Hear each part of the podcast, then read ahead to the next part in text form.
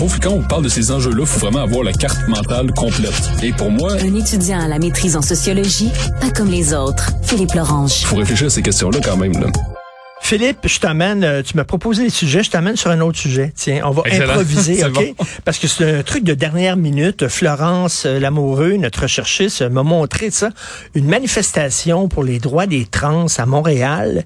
Et là, il y a des gens qui ont manifesté contre la théorie du genre et tout ça. Et là, tu voyais une, une, engueulade dans la rue à Montréal entre un trans qui a le drapeau LGBT et devant lui une femme voilée qui euh, manifeste contre les cours de théorie du genre et les cours d'éducation sexuelle. Et lui dit, c'est à cause de gens comme vous, madame, que j'ai quitté. C'est à, c'est à cause de gens comme vous que j'ai quitté mon pays. Lui, il en veut, c'est un gay, il en veut aux extrémistes religieux qui dit vous m'avez exploité, vous m'avez bon. Et, euh, et c'est assez particulier parce que c'est une bataille en deux minorités. On écoute euh, l'extrait du.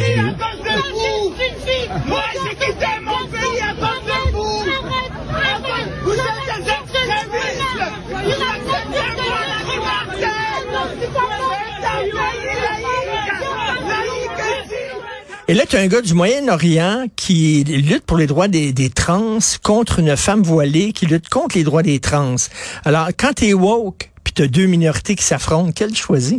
Euh, ben, ce qu'on constate, c'est intéressant. Euh, oui, intéressant. Mais ce qu'on constate souvent, c'est que les woke vont décider de prendre parti pour euh, la minorité religieuse et raciale. Donc, euh, c'est sûr qu'à long terme, je pense que les droits des homosexuels et des trans vont en prendre un coup parce que les woke veulent toujours plus d'immigration. Et ce qu'on ne sait pas, mais qui, qui, qui est su par beaucoup de gens, en fait, mais qu'on ne dit pas souvent dans les médias, c'est que les nouveaux arrivants viennent de sociétés traditionnelles. Oui. quand, vous parlez à, quand vous parlez à des gens qui viennent de partout dans le monde, ils vont dire, euh, ben moi, tu sais, les homosexuels, euh, je crois que c'est une maladie. Euh. Donc, on adore oui. ces genres de choses-là, mais ils vont pas le dire publiquement. Dans la vie de tous les jours, ils vont, ils vont faire un effort d'intégration, ils vont vouloir se montrer ouverts et tout ça. Mais si on continue d'accueillir massivement toutes sortes de monde qui viennent de partout, c'est sûr qu'il va finir par avoir des affrontements. Parce qu'ils vont dire, ben regardez, moi, dans mon pays, on tolérait pas ça. Plus je constate que les gens qui viennent de mon pays ou de pays de sociétés traditionnelles, on est de plus en plus nombreux au Canada. Donc, regardez, on va imposer nos valeurs maintenant. Euh, Mais là, ça, ça, met, ça, met, ça, met, les woke face à leurs contradictions, parce que les woke, d'un côté, on est pour, on est pour les trans, on est pour la théorie du genre, puis on est pour aussi la liberté religieuse, puis on, on est contre la loi 21. Mais là, quand leurs deux minorités chouchous s'affrontent, ça va pas bien, hein? tu sais, nous autres, on regarde ça. Moi, je mange du popcorn en regardant ça. Voilà, là, Mais on voit qu'il y a des limites à la théorie intersectionnelle qui disait, ben, regardez, euh, chaque minorité a ses, euh, bon, ses revendications et tout ça. Donc, si on allie toutes les minorités ensemble, ben là, on crée la grande revendication ultime, puis on a, bon, l'union fait la force, donc tout le monde est uni ensemble. Mais l'affaire, c'est que les différentes minorités n'ont pas forcément beaucoup de choses en commun. Donc, euh, peut-être quand il était vraiment des, des, petites minorités vraiment marginales, OK. Mais là, le problème, c'est qu'il y a des minorités qui, qui deviennent de plus en plus importante numériquement. Donc, c'est sûr qu'à un moment donné, il, finit par avoir des, des, euh, des ruptures là, en termes de, de valeur. Puis on se rappelle, je pense que c'était aux États-Unis, il y avait quelques mois de ça, il y avait un conseil municipal, euh, je pense que c'était comme dans le coin de genre euh, le nord des États-Unis, qui avait dit, ben, c'est un conseil qui est rendu à grande majorité musulmane. Donc ça, c'est aux États-Unis, un conseil municipal. Puis là, ils ont dit, ben parfait, maintenant, les bon, tous les établissements municipaux, les gouvernementaux ne pourront plus afficher le, le drapeau gay. Mais, donc la, la même gauche s'était joui du fait que c'était maintenant des musulmans qui étaient majoritaires au Conseil, donc la diversité. Mais ces mêmes musulmans-là ont dit, mais maintenant, le drapeau gay, ça passe plus. Mais comme tu dis, là, justement, ils aiment les immigrants, mais ils cachent le fait que ces immigrants-là viennent souvent de pays très euh, qui n'ont pas nos valeurs, qui ont des valeurs très traditionnelles. Et euh, si c'était, mettons, un catholique extrémiste qui était contre les trans, là, tu les entendrais la gauche. Tu les entendrais la gauche en disant c'est épouvantable. Mais là, ah, c'est un, une musulmane qui est contre les trans. Et je fais quoi, là? Pourtant, là, je veux dire, à un moment donné, si si t'es contre l'extrémisme religieux, t'es contre tous les extrémistes religieux. Oui, il faudrait être conséquent. Puis je pense que c'était le combat de la gauche traditionnelle de dire, euh, ben, on, on combat l'obscurantisme. Donc l'obscurantisme, ça veut dire toutes les religions qui vont trop loin, qui imposent des dogmes, qui empêchent la liberté individuelle. Donc il me semble que ben, il y a encore des représentants de cette gauche-là mais elle n'est plus aussi bien instituée politiquement qu'autrefois. Elle n'a plus, elle a été évacuée de ses partis politiques traditionnels, de telle sorte qu'aujourd'hui c'est vraiment la gauche plus bien pensante qui impose son point de vue, puis qui dit faut tolérer les différentes religions et tout ça. Et comme tu dis, ben comme on le voit avec l'extrait, parce que là on est devant les contradictions. Puis on voit ça depuis plusieurs années aussi. Il y a toutes sortes d'extrêmes qu'on peut voir sur les réseaux sociaux où il y a justement encore une fois des personnes plus musulmanes, parfois intégristes, qui peuvent affronter en direct des personnes justement LGBT. donc ça pourra pas fonctionner longtemps ces deux communautés-là. Donc à un moment donné, la gauche et pensante va devoir faire un choix. Est-ce que est-ce que tu es en train de dire là, tu sais ça va ça montre les limites de l'intersectionnalité, tu as tout à fait raison.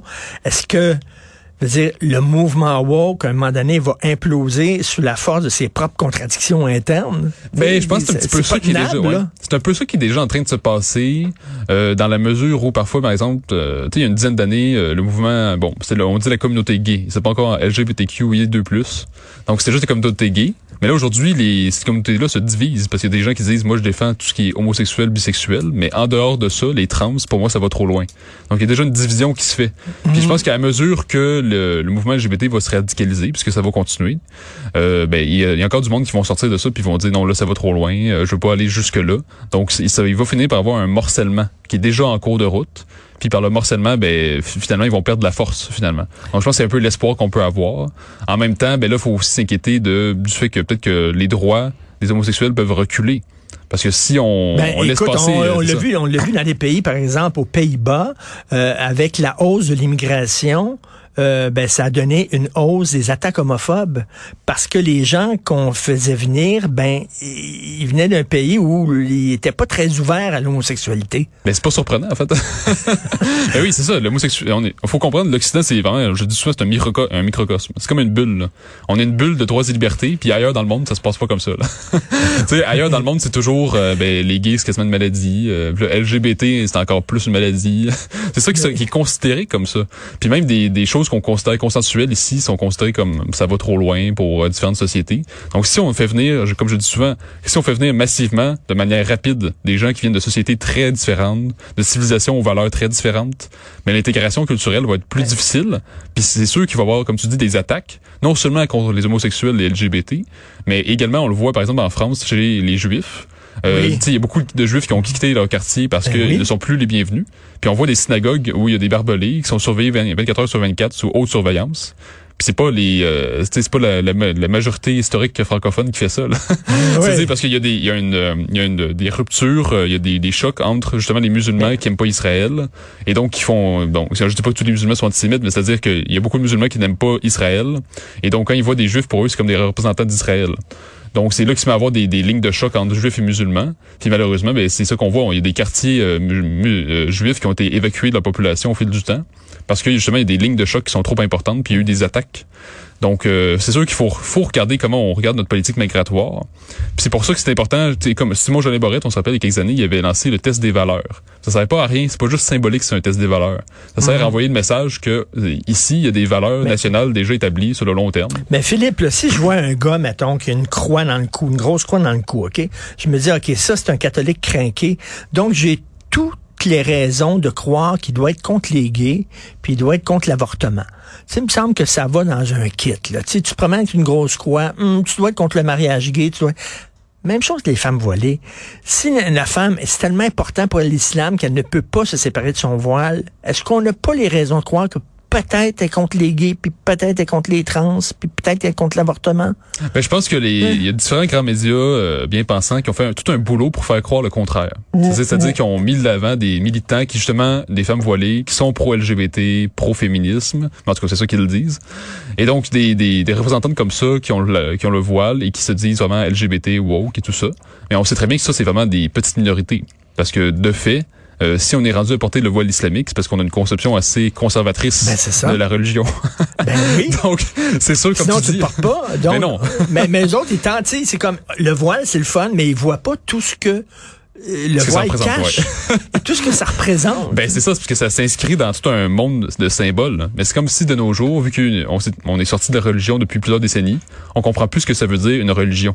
Euh, c'est-à-dire que nous, ce qui est populaire de nos jours, c'est tout ce qui est New Age, réincarnation, euh, le voyage astral. c'est ça. Donc c'est pas, pas méchant ça. Là. Ça fait pas de mal à personne. Mais donc on, on oublie ce qu'est une religion. Ça implique tout un ordre du monde qui est logique et cohérent. Donc, et des valeurs. C'est ça, des valeurs fortes. Puis là, évidemment, il y a Et donc des gens que tu acceptes et des gens que tu rejettes. Absolument.